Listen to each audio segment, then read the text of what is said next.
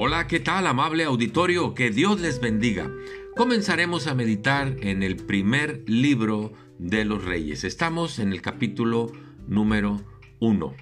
¿Ha escuchado usted esa frase que dice el hombre propone, pero Dios dispone? Esto es algo que se menciona y se relata en este capítulo.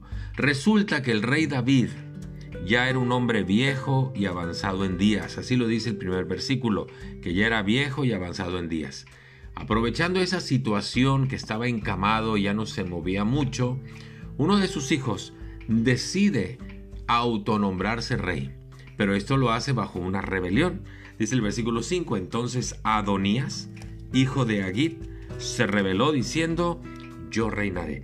Y empezó a hacer todo el protocolo que se hace cuando un rey va a ser establecido como tal, va a ser ungido como rey.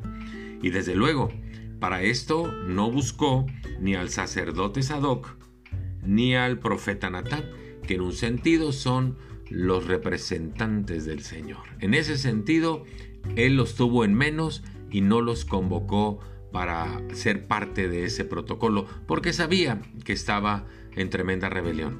Fue precisamente Natán, el profeta, al darse cuenta que le avisa a David.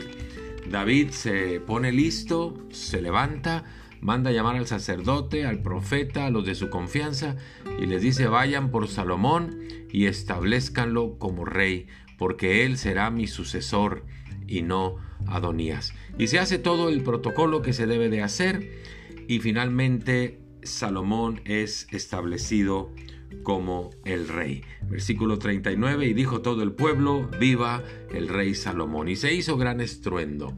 Adonías, con la cola entre las patas, como una expresión muy coloquial de nuestra cultura, eh, se abdica a lo que había hecho y entiende finalmente que Dios es el que tiene la última palabra.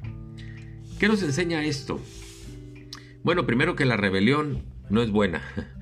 Si Dios no te ha llamado a hacer algo, no lo hagas. Si Dios no te llamó a ser pastor, no lo hagas. Si Dios no te llamó a hacer algo que tú dices, es que esto es de Dios, no lo hagas. Confirma primero lo que Dios quiere para ti. Y porque si lo haces sin la confirmación de Dios, estás cayendo en rebeldía. Segundo, aunque tú te lo propongas, cuando Dios ha establecido ya sus propósitos y sus planes, se van a cumplir los planes de Dios y no, y no los nuestros. Nuestros planes son lo de menos para Dios. Lo que a Dios le importa es cumplir su propósito en nuestras vidas.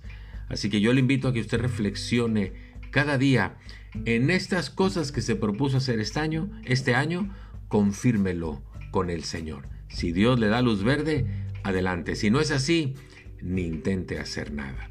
Muchas gracias, que Dios le bendiga, hasta pronto.